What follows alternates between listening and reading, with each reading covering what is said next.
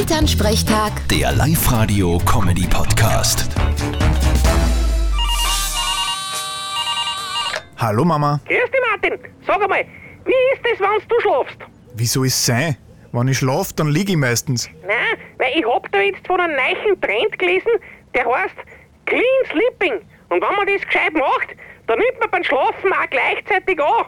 Aha, und was heißt jetzt Clean Sleeping? Dass ich mich vorm Schlafen gehen waschen soll, oder wie? Nein, nein, du musst nur alle Stressfaktoren aus dem Schlafzimmer entfernen. Fernseher, Handy, irgendwelche Lampen, die brennen. Aha, taugt mir aber nicht. Ich tue ja alle Fernsehen zum Einschlafen. Und genau das ist der Fehler. Das stresst den Körper und dann wirst blatt. Und warum muss ich dann jetzt auf der Couch schlafen vom Fernseher? Ja, weil du ein Stressfaktor im Schlafzimmer bist.